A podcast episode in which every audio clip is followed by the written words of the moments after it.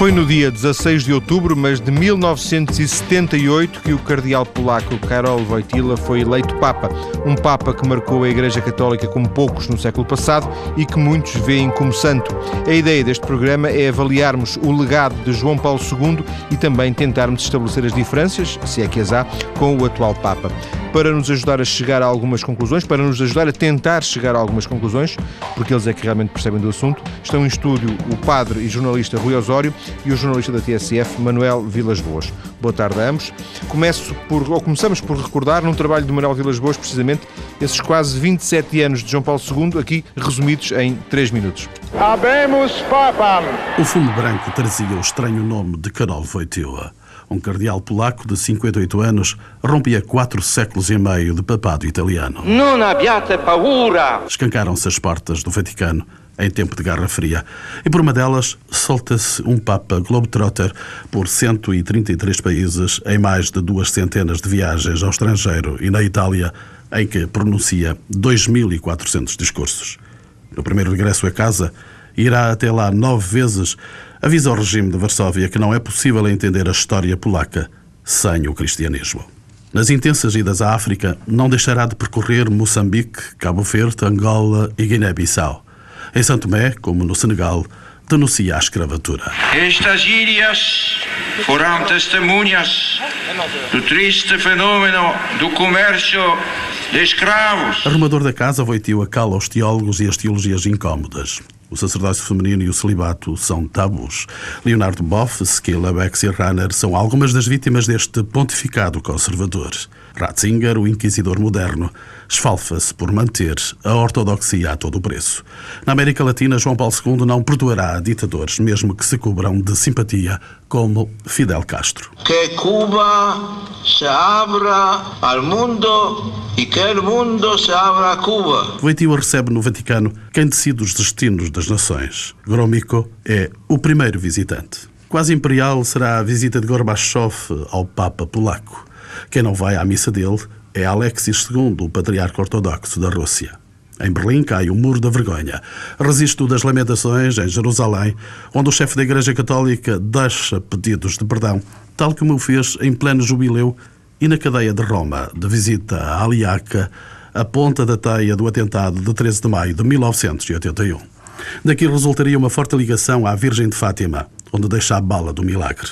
Vem três vezes ao país dos pastorinhos que beatifica por entre a revelação do segredo da cova Iria. Atingido pela doença de Parkinson, resiste à resignação papal. Mesmo sem Nobel, vai até ao fim na fúria contra a guerra do Golfo e do Iraque. Si persuadano i responsabili che la guerra è avventura senza ritorno sobram palmarés a este líder carismático no campo ecuménico e no diálogo interreligioso. Prega pela primeira vez na grande sinagoga de Roma e calça pantufas na mesquita dos Omeídas, na Síria. Em Lvov, na Ucrânia, arrasa uma vasta plateia de jovens, a mais porfiada utopia do seu pontificado.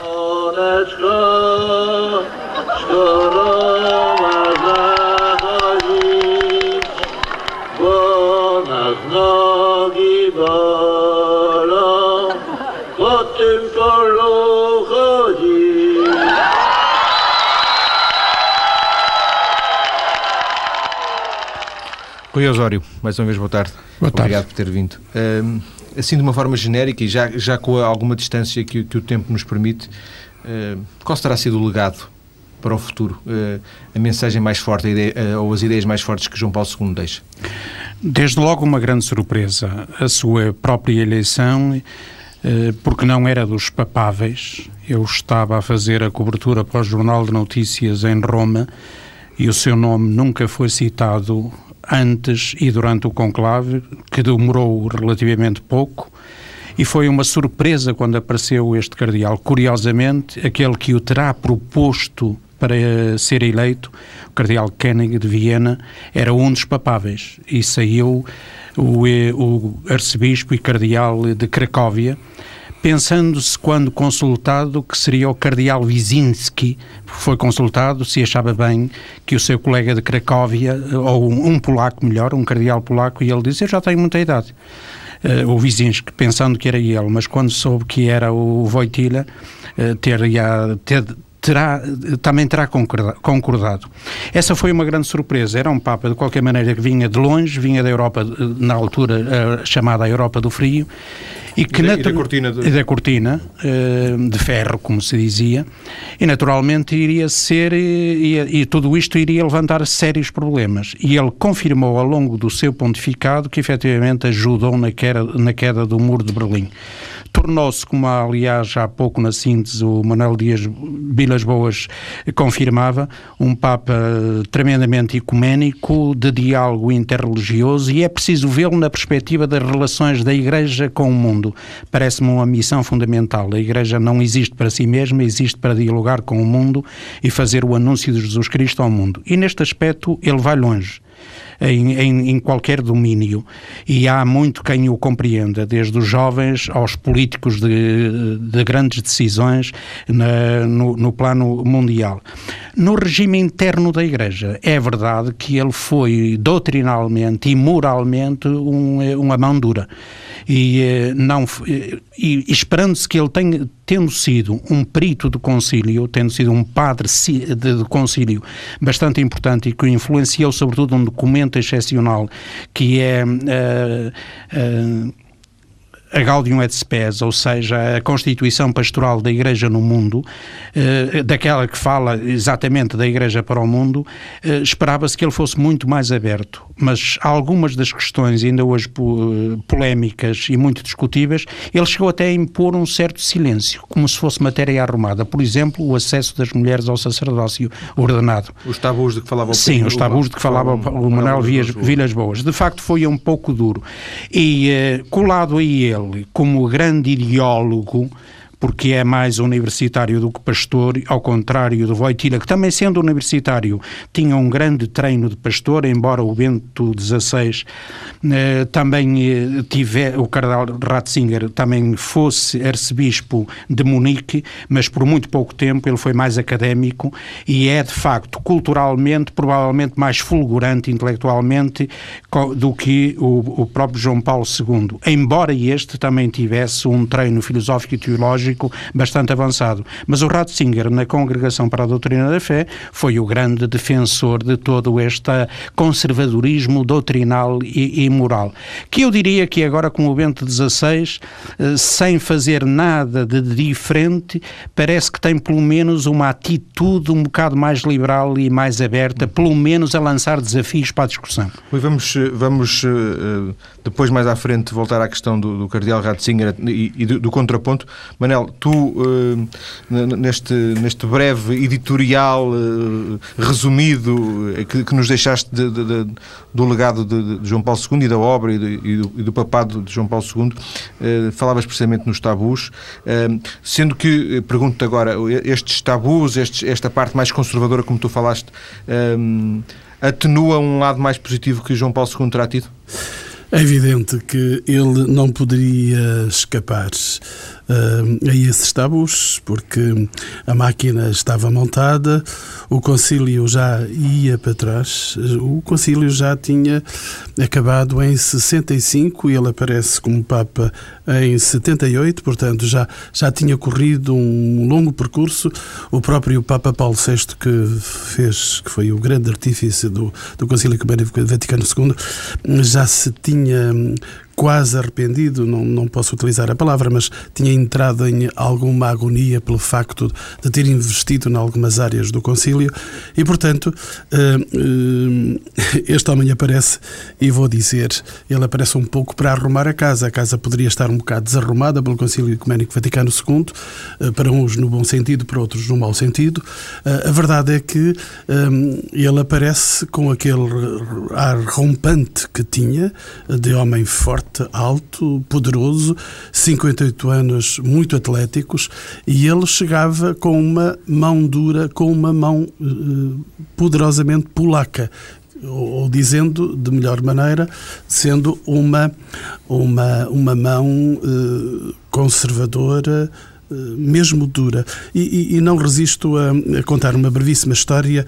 Eh, eu, em 1980, estive no Kremlin, em Moscou, e fui recebido com um grupo de portugueses pelo vice-presidente do Kremlin, eh, que, sabendo da minha condição de padre, me perguntou o que é que pensa do Papa João Paulo II. Eu lhe disse, bom, João Paulo II tinha acabado de chegar, uh, será porventura um homem que vem imprimir um ritmo novo, diferente, ele não quer ficar fechado em casa, quer sair, quer ir uh, visitar as suas ovelhas, quer ir fazer um pastoreio diferente daquele que foi feito até agora, será um homem eminentemente ativo para mexer alguns cordelinhos da Igreja Católica. Ele lá ouviu eh, e eu, enfim, no, no, no meu rompante de jornalista, virei para ele e perguntei-lhe: já agora, o senhor vice-presidente, o que é que pensa do Papa João Paulo II? Uma resposta imediata e monocórdica: é polaco. Pois, eh, esta era a palavra mágica na Europa. É que o Papa era polaco, eu estava no, na ocasião na Rússia, estava na Cortina de Ferro um, e os entendimentos eram impossíveis. E há aqui depois toda uma teia que se vai desenvolver por aí fora até que mas, chegamos... mas agora, Manel, a, a, tua previsão, aquela previsão que tu fizeste, aquela opinião que, te, que transmitiste, achas a esta distância que te enganaste? Sobre os tabus, sobre a figura do Papa. Aquela, não, não, não, aquela, não, aquela opinião que transmitiste ao, ao, responsável russo, a esta distância não, não, não te revês nela? Ah, revejo-me. Eh, aliás, essa é a forma mais simpática do Papa eh, João Paulo II. Ele foi, de facto, um homem de grande, de grande evasão, digamos assim, no, no melhor sentido da palavra. Ele saiu de casa e foi visitar as suas ovelhas, por utilizarmos termos evangélicos. Ele foi eh, ver como é que o mundo andava. É verdade que também as suas visitas eram muitas vezes condicionadas. Ele ia ver um pouco, às vezes, os percursos cor-de-rosa uh, dos sítios e outros lugares não eram vistos, apesar de ele, uma vez ou outra, ter quebrado com, com os uh, protocolos e ter saltado fora da linha e ter ido visitar. Estou-me a recordar, por exemplo, da Guiné, quando ele saiu dos trilhos e foi visitar uma, uma uma pessoa uh, que estava na sua, na sua casa, estava na sua palhota, uh, estava, era um, uma pessoa possuída pela doença e ele, uh, quebrando todos os protocolos, foi até lá, abençoou, aquele jeito paternal que ele tinha de se referir com as pessoas. Já volto, já volto a ti. Deixa-me ouvir aqui o Rui Osório pelo seguinte.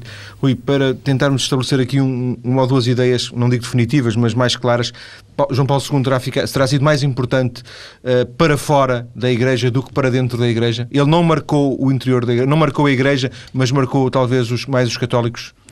Eh, se a minha análise está certa, ainda bem que ele foi mais importante no diálogo com o mundo, e um mundo plural e muito vasto, que ele visitou quase na totalidade, e sabendo lidar com eh, políticos muito conservadores e até tiranos, eh, sabendo lidar com políticos muito democratas e muito abertos e sabendo fazer estremecer o leste. Aquilo que o Manel dizia como testemunho do vice-presidente do Kremlin era um espinho atravessado na garganta do, eh, do, do próprio Kremlin, de Moscovo, porque, e essa maneira de dizer é um polaco, tem raízes históricas profundas e um contencioso que nunca foi fechado entre, entre a Rússia e a Polónia. E ele sabendo do cariz, aliás, e até do prestígio prestígio dos cristãos da, Polo, da, da, Polónia. A Polónia não se entende a sua história, a sua cultura e até a sua resistência ao nazismo e etc., sem o apoio da Igreja, mesmo aos clandestinos e àqueles que não tinham nada a ver com a Igreja.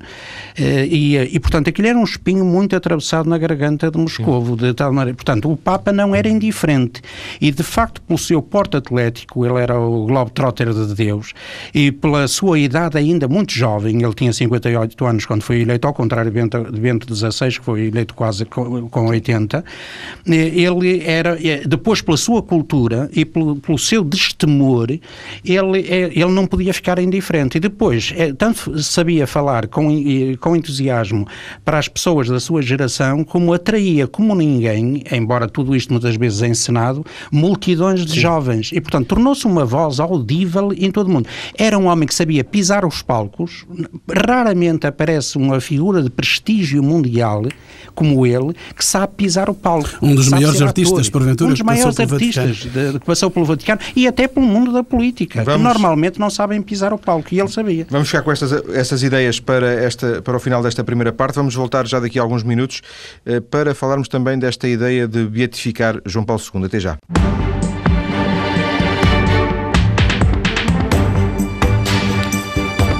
É a segunda parte do Mais Cedo ou Mais Tarde, em que lembramos João Paulo II, eleito Papa há 30 anos. Em estúdio, dois jornalistas, Manuel Vilas Boas, da TSF, e o antigo jornalista do JN, padre ainda ligado à Diocese do Porto, Rui Osório.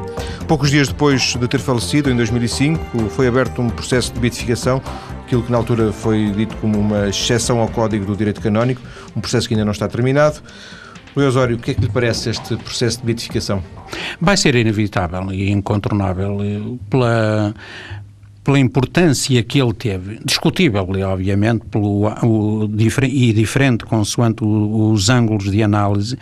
Agora, no, eh, dada a natureza da Igreja e, o, digamos, e os procedimentos desses processos, ainda que neste caso um pouco rápidos, eh, porque começaram muito cedo, eh, que já não é tão inédito como isso, a Teresa Calcutá e ele, eh, e agora o João Paulo II, é inevitável que ele venha a ser brevemente declarado beato e depois seguir o processo até à canonização. Isso, eu, não, eu quanto a isso não tenho dúvidas nenhumas. Mas não, não terá sido um processo demasiado emotivo no sentido de, de haver ali talvez menos racional? De facto, logo no funeral, se bem te lembras isso, nas televisões era fácil acompanhar isso, não é? Uh, Reclamava-se, sobretudo do lado muito da juventude. Aqui uma juventude muito, muito que gosta muito de, de, teatralizar as suas manifestações à volta de João Paulo II. São novos movimentos, sobretudo uh, comunhão e libertação, uh, focolares, uh, caminho neocatecumenal. São novos movimentos, são uma realidade hoje na Igreja e que têm o, o seu estilo muito de cenários desse género. Começaram logo a reclamar que ele fosse declarado quase por unanimidade e publicamente, logo quando mal morreu, santo quase, quase se declararia santo com tanta rapidez como declararam em tempos muito diferentes e muito distantes o Santo António de Lisboa. Santo súbito. É, santo súbito, era, era, era a palavra, era a expressão italiana que, que queriam. Portanto, nesse clima um pouco, aliás, os climas fúnebres de, destas coisas são sempre emotivos, as pessoas é que se esquecem, não é? São sempre muito emotivos. Eu já vi, eu que presido a tantos funerais, vejo famílias desavindas é, muito chorosas e muito emotivas eh, durante os funerais. Aquilo às vezes só dura um dia. Para já não dizer daqueles que, que se tiram de razões, mesmo viol, com violência física, no próprio dia do. que também já assisti, no próprio dia do funeral. Mas, portanto, há uma. Uma, uma emoção à flor da pele. Há, há uma flor à, à, à, flor da pele. E, portanto, a mim isto se reclamou de imediato. E, portanto, eh, mas julgo que já se passou, apesar de tudo, já muita água passou debaixo das pontes, já isto já acalmou um bocado e agora o processo, o processo está a seguir a tramitação normal e as exigências que, que são, que apesar de tudo o, o balanço é positivo, são sérias em termos de, de, das questões que se levantam e da exigência que se põe para se provar desde a origem de onde ele vem até ao papel de, de vedeta mundial que teve, para se provar de facto que pela sua vida e obra merece o, o processo da beatificação. Vai demorar algum tempo, mas será para breve. Sim. Manel, eh, vês as coisas nesta perspectiva, digamos assim, tão otimista como o Rui Osório? Também achas que, que é inevitável e que, que o processo eh, tem, tem que ser assim? Eh, eu ia dizer tem que ser assim porque João Paulo II caçou o mundo não pela razão, mas pelo coração. quase ninguém se interessa muito pelo que disse o Papa João Paulo II interessam-se mais pelos gestos que ele tinha de proximidade. E às vezes, quando falo com as pessoas e referem este Papa Bento XVI, mais distante, mais formal, mais intelectual, porventura, e uh, se lembram de João Paulo II e dizem como aquele não há. Não houve e não é, evidentemente. Mas, Manuel, aquele, aquele que esteve muito tempo. Bom, uh, isso, ser santo vai uma, vai uma distância grande. Vamos é? lá, mas o santo começa por ser homem. E se não é homem, não é santo nenhum. E portanto. Agora, o problema. Para de, mim, que não santificar... dá-me a ideia que, são, que, podemos estar a desacralizar a ideia de, de, de, de santidade. Não, não, é? não, não, não, não, não, vamos tão longe. Uh, o que acontece é que, de facto, Roma, se quer levar a sério as canonizações, tem que as estudar e investigar devidamente. E se por acaso retirou cinco anos de tempo de pensamento e de calma sobre a morte do Papa João Paulo II, retirou estes cinco anos que são exigidos a todos os outros, só não foi de facto exigido a Madre Teresa de Calcutá, mas hum, a Igreja precisava, neste caso, ser então mais séria, de não eh, avançar tão rapidamente quanto uh, se, se, viu para esta hum, beatificação e para esta canonização que virão a seguir, mas uh, estudar rigorosamente o pensamento do Papa João Paulo II. Ele é o segundo Papa mais longo da história do cristianismo. Ele está 26 anos, quase 27 anos no papado e, e produz uma imensidão de documentos, uma, uma coisa fabulosa. O, o próprio uh, o procurador, ou o postulador, melhor dizendo, da, da, da causa já recolheu uh, duas mil páginas sobre o processo que, que foi introduzido. Uh, são imensas encíclicas, são imensos discursos, são imensas tomadas de posição que terão que ser analisadas criticamente por um tribunal crítico e distanciado. Agora, se as beatificações são só para levar eh, ao altar algumas pessoas que possam dispor de mais meios económicos para uh, traçarem esse processo, uh, então estamos perante uh, uma injustiça muito grande. Mas deixa-me fazer porque certamente a maioria das nossas mães mereciam ser colocadas nas pinhanhas dos altares. Deixa-me fazer esta pergunta que vou colocar a seguir também ao Rui Osório. Tu acreditas que estão reunidas as condições, eu vou dizer entre aspas, objetivas para que, se, para que o processo corra canonicamente, ou seja, dentro do, dos cânones? Eu, eu, penso que sim. Ainda há dias o Papa Bento XVI, quando visitava a equipa que trabalha neste processo, lhes dizia é preciso trabalhar bem, mas com segurança. Ou seja, vamos fazer, vamos fazer esse trabalho com todo o profissionalismo que, que ele merece e que ele exige. Uh, é evidente que eu não vou desconfiar da seriedade da, da Santa Sé, nem desconfiar dos homens que estão a fazer a investigação do processo do Papa uh, João Paulo II. Mas há aqui uma face, e isso acontecia na Igreja em séculos passados, há aqui uma face, aquela, aquela tal face popular, é que João Paulo II, mesmo que não seja canonicamente uh, feito santo, ele já o é na, na, na, cabeça das pessoas, dos católicos, no dos coração jovens, das pessoas. No coração das pessoas, é verdade. Um, eh, e isso é extremamente importante, porque eu, eu esses, um esses, são Manel, santos, esses são os santos dos afetos. É, se me, se me consentes, eu dou-te um exemplo muito mais próximo de nós e que os ouvintes rapidamente identificam. Uh, não importa muito que esteja a tardar tanto a, a eventual beatificação do Padre Américo. Padre Américo já é santo no coração do povo português, da maioria do povo português, isso não, não há dúvida nenhuma. É depois é uma questão de formalismo. É, depois é uma questão de formalismo. Eu não duvido que vai haver, e como o Manel lembrou aí bem, o próprio, o próprio atual Papa, eh, culturalmente, acho que é uma pessoa honesta e séria, de exigir um trabalho de, de campo muito sério. Agora, o, o, processo do João Paulo II vai ser, apesar de tudo, e não é só uma questão económica, é uma questão é, espiritual, é uma questão cultural, é uma questão de prestígio, de evidência, do papel e da missão que ele desempenhou. Eh, os próprios peritos, os historiadores e os que vão a fazer a análise de todo o processo estão condicionados pela carga de importância que teve esta figura. É porque não pode deixar de ser. Não pode deixar de ser, quer dizer, isto não significa necessariamente que eles estão a ser eh, mais precipitados limitados ou menos exigentes histórica, culturalmente e segundo os parâmetros para avaliar com seriedade uh, a, a, a, santidade de, de João Paulo II. Agora, também estão condicionados por esta figura inegavelmente carismática. Goste-se muito ou pouco, idolatre-se ou não, não é preciso chegar à papolatria, este Papa, que ele foi de uma evidência mediática João ímpar, o João Paulo II, ímpar no mundo, neste nosso mundo.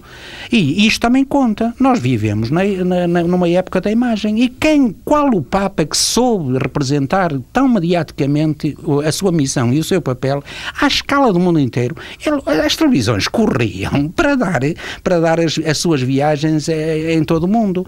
Qualquer coisa que se realizasse à sua volta os jornalistas eram aos milhares atrás dele. Eu, eu estive em, a, a, participar como enviado em sínodos que, que ele presidia e eram milhares de jornalistas inscritos em Roma vinham, e vinham da Ásia, muitos deles. Não eram só os europeus e os mais próximos, os vizinhos. Não é? Portanto, isto, ah, isto condiciona. É uma figura, de facto, inegavelmente mediática. E mesmo sem qualquer papalatria ou qualquer idolatria deste Papa, e não perdendo a perspectiva da exigência honesta e intelectualmente séria sobre o estudo da sua vida e obra, eh, também está condicionada por estes fatores.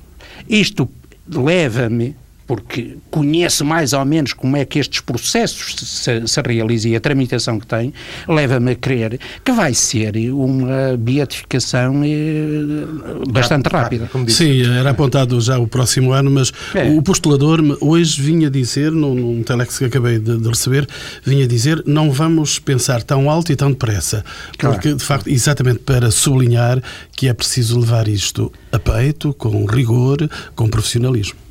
Claro. Vamos uh, uh, trazer a esta emissão, junta-se a nós, uh, a irmã Julieta Mendes, freira no Instituto das Religiosas do Sagrado Coração de Maria. Ela está a fazer um mestrado na Universidade Lusófona, já se licenciou em Teologia. Irmã, boa tarde. Boa tarde. Viva. Como, como, é que vê este movimento que se chorou, que, que temos estado aqui também a descrever, logo após a morte de João Paulo II para, para o beatificar? Compreende-o, percebe-o? Sim, percebo, porque o João Paulo II era, era um pastor portanto, alguém que, suscita afetos e alguém que está, uh, que está muito próximo de nós. E, portanto, ele era um, uh, era um ator social. E isso uh, mexe com as pessoas, arrasta as pessoas. E, e ele arrastava fundamentalmente pelos gestos, porque hum, nós dávamos conta de que ele era tocado pelas situações. Portanto, ele comovia-se uh, até às lágrimas, quer por alegria, quer tristeza. Ele entrava na festa com naturalidade. Ouvimos no princípio da desta, deste programa que ele cantou e toda a gente ficou uh, ficou apanhada por esse por esse gesto. Oh, irmã, eu recordo-lhe que eu estava estava em Lvov uh, e foi porventura já estávamos no fim e porventura dos últimos jornalistas a colher em direto este este canto do Papa que cantava canções da sua infância num sítio onde ele tinha sido soldado porque aquele território onde ele estava tinha sido ocupado era da, da Polónia anteriormente e ele estava a celebrar a alegria de viver a infância ali e de cantar com o povo, com os jovens, e aquilo foi uma loucura desatada, porque de facto nunca se imaginava que um Papa pudesse cantar canções de infância. Mas, irmã, deixe-me deixe irmã, juntar, juntar este dado. Uh, uh, o, o Rui Osório falava há pouco nisso. Uh, há aqui também uma, uma, questão de comunicação, há aqui uma questão de, de, de imagem. E a minha dúvida, como observador e, e, e, um leigo absoluto, aqui, é, aqui é que a expressão é mesmo correta, um leigo absoluto, um, até que ponto. Um, os critérios de, de, beatificação e porventura de canonização não estão a ser eh, alterados, eu não ia dizer adulterados, mas alterados para eh, beatificar João Paulo II, do, do seu ponto de vista, a opinião? Eu acho que não, porque assim, uh, se nós, ou se a Igreja só beatifica, só canoniza uh, as pessoas que, são, que estão tanto acima de nós, tanto acima, tanto acima, que perderam quase, em termos visíveis, a humanidade, os gestos humanos, os nossos gestos, mais puros, com certeza, mas os nossos gestos humanos, uh, deixa, de, deixa de ser para nós uma referência humana. Ora, o João Paulo II, nesse seu, nessa sua naturalidade de se situar nas, na, na vida, na, na, nas situações que encontra, torna-se muito próximo de nós. E então, sim, há este que era o homem, era o humano como nós somos humanos. Uh, se ele foi capaz, eu também sou capaz. Portanto, isso, porque o, o santo, o, a pessoa que é canonizada, é uma referência para nós.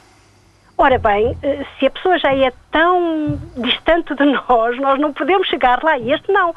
E por isso, a mim não me repugna nada uh, vê-lo uh, beatificado como eu gostaria de, de, ver beatificado o João, o João 23, porque para mim, para a minha geração, é o Papa também de referência.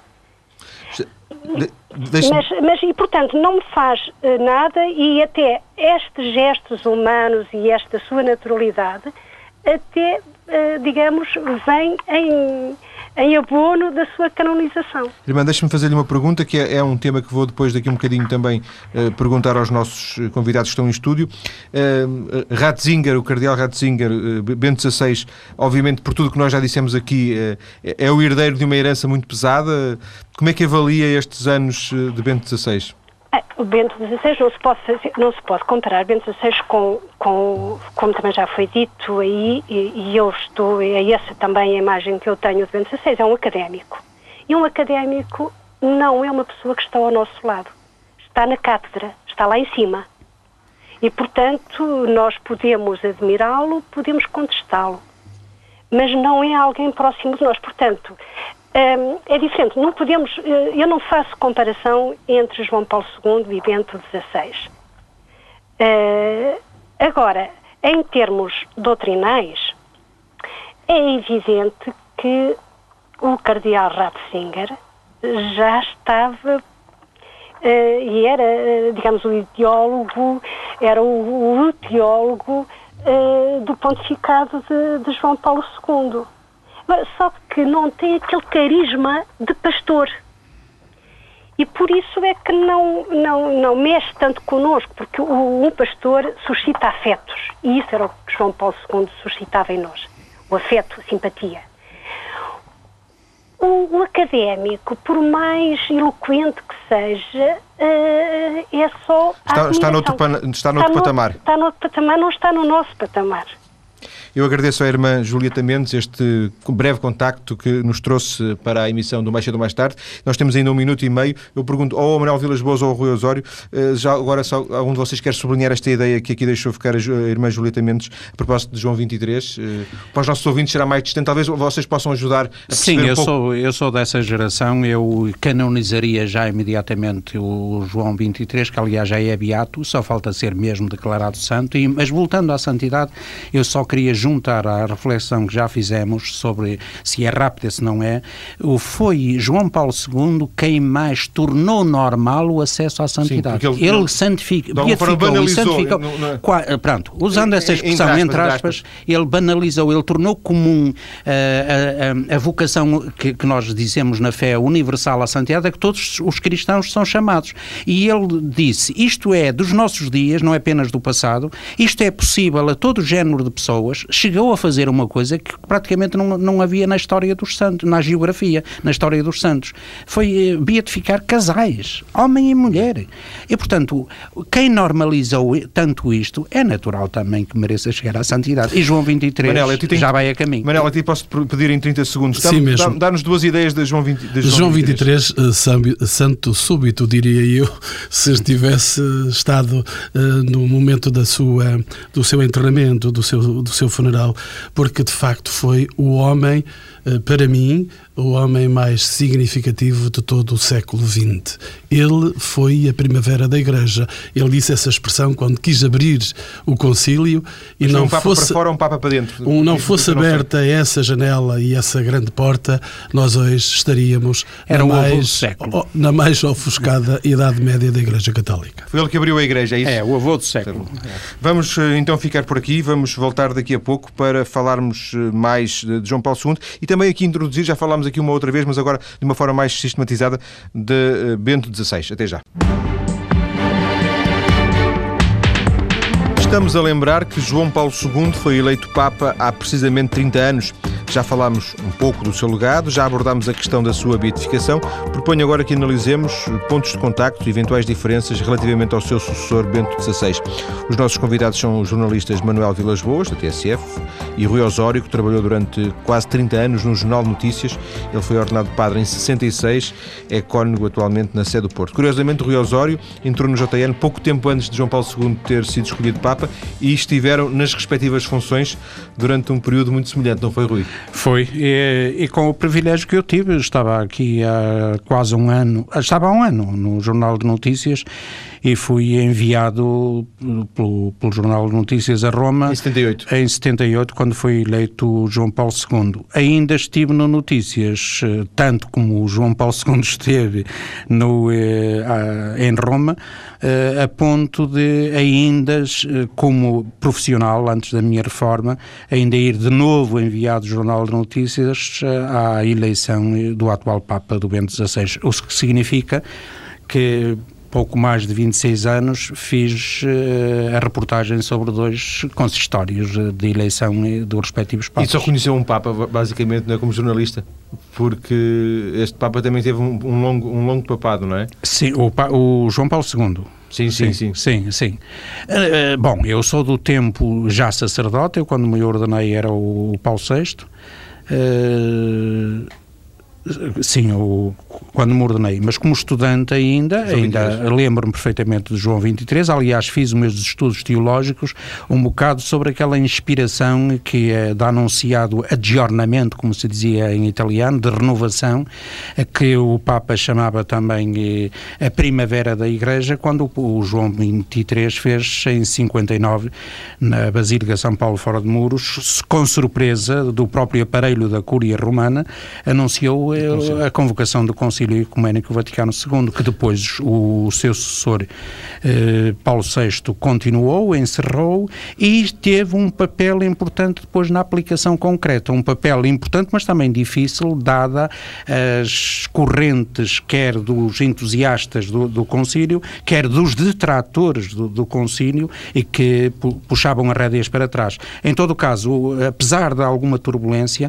o Paulo VI teve um papel importante mais tarde vem o João Paulo II. Curiosamente, embora muitos façam uma leitura pela negativa, que o Concílio, eh, no seu entusiasmo, parou, se não andou para trás, a verdade é que desde a primeira hora, eu ainda estive a rever eh, as minhas crónicas eh, da, da época da eleição de João Paulo II, e ele, desde a primeira hora, faz um compromisso com a Igreja, que o elegeu novo Papa, e com surpresa faz um compromisso de atenção e aplicação do Concílio Vaticano II.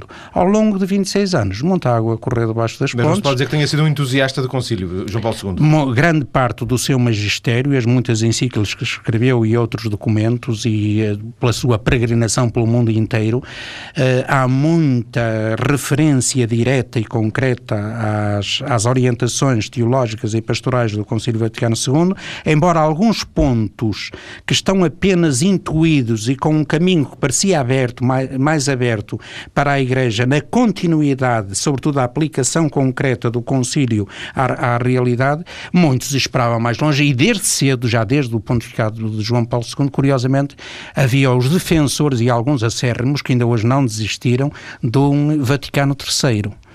Portanto, já não bastava, apesar de ter encerrado, ter-se realizado de 1962 a 1965 o Conselho Vaticano II, era já a altura de eh, convocar um novo Conselho, porque os novos desafios, os novos problemas, os novos sinais dos tempos, para usar uma terminologia tão característica do, do, da década de 60, são completamente diferentes. Deixa-me ir ao, ao, ao Manuel Vilas Boas. Manuel, pego aqui nesta ideia. Bento XVI será, será homem para fazer um concílio do, do Vaticano III? Não, não vai ter Acreditas? tempo. Acho que não vai ter tempo, mas... Uh... Nem pelo menos anunciá-lo. Uh, Ao nível do espírito, daquilo que tu conheces que seja, acho, seja o espírito. Acho que não, mas já te explico. Quero só também tomar uma notícia ou, ou, ou tomar nota de, da exceção que, que é para mim ter acompanhado Rio Osório no último conclave. Eles estivemos os dois lado a lado em Praça de São Pedro a discutirmos quem é que seria o cardeal que ia, que ia ganhar, digamos assim. E quem quando, era aquele José? Quando aparece aquele José, ainda, ainda, ainda duvidámos os dois se não seria o José Policarpo. Mas, e disse, oh Manel, olha que é o Ratzinger. é verdade, mas, mas tudo isto eu aprendi na escola do Rio Osório porque ele foi meu prestimoso uh, professor nos uh, valentões anos 60 e 70. Por isso, um, ehm, estou aqui uh, a prestar esta homenagem, mas pegando no, no, no Bento XVI, se o Bento XVI um, ehm, será ou não capaz de cumprir o concílio ou então de promover um outro concílio. Eu tenho sérias dúvidas, de facto, ehm, este homem aparece já com uma muita idade à frente dos destinos da Igreja Católica. A verdade é que uh, João 23 tinha sensivelmente a mesma idade quando se, decidiu pela convocação do Concílio Ecuménico Vaticano II. Mas uh, penso que os tempos que correm e algum hermetismo que existe dentro do pontificado de Bento XVI. Penso que ele não, não estará com alma para isso, eh, até por, por alguns dados que ele vai apresentando. Eh, como já, já sublinhamos, é um académico, é um homem eh, de pensamento, é um homem formal, é um homem simples ao mesmo tempo. Tu, naquela introdução, Manuel, falaste num pontificado de João Paulo II conservador. Era, era foi notoriamente um, um, um, pontificado conservador. Bento XVI é mais conservador Se eu não escandalizo ninguém, eu diria diria que o pontificado de João Paulo II, sob o ponto de vista doutrinário e sob o ponto de vista interno da Igreja, não foi o melhor que a Igreja podia ter tido. Agora, olhando para Bento XVI, Olhando ele é mais conservador do que João Paulo II? Eh, são os dois do mesmo, da mesma estirpe. Não, não esqueças que uh, Bento XVI está com o Papa João Paulo II a partir de 1980, praticamente no início do pontificado. Ele, ele é colocado em Munique, mas rapidamente retirado como bispo de Munique para vir para o Vaticano e estar no lugar mais decisivo para o controle doutrinário do Vaticano. Ele calou dezenas, largas dezenas, uma centena maior de de, teólogos e impôs silêncio à investigação teológica na Igreja Católica. Isto não pode ser deixado de, de ser dito, porque correríamos o, o erro de estarmos a mistificar uma pessoa que foi notavelmente humana. João Paulo II foi, porventura, o Papa mais humano, mais próximo, mais quente, mais caloroso, mais afetivo que a Igreja Católica teve. Por, por isso, tanto o amam. Mas quando vamos ao pensamento, quando vamos às atitudes, quando vamos a posições teológicas, nós continuamos a remar ou para trás, se, se, posso utilizar esta expressão. Bento XVI não quer eh, confusões, Bento XVI alinha por este conservadorismo da Igreja. Aliás, já veio dar outras notas de que um, ele quer conservar alguns valores perdidos. Eu também os conservaria, como o latim e o, e o canto gregoriano, mas não, não iria ao, ao cúmulo de, de oferecer de mão beijada aos eh, conservadores reacionários que a Igreja tem, nesses grupos que se afastaram da Igreja Católica, de lhes oferecer de mão beijada o regresso, porque temos que medir, porque afinal esse regresso nesse regresso, essas pessoas querem que seja eliminada a força do Concílio Ecuménico Vaticano II. E voltamos outra vez à guerra entre os que querem e não querem um concílio, os que querem fazer cumprir um Concílio Ecuménico Vaticano II foi a maior aberta, a maior porta aberta da Igreja Católica um, no mundo nos dois mil anos, porventura, e uh, agora uh, não, não vai ser possível neste pontificado, uh, Deus guarde Bento XVI por muitos anos, mas com certeza que não é um momento oportuno e, e não estão criadas forças nesse sentido.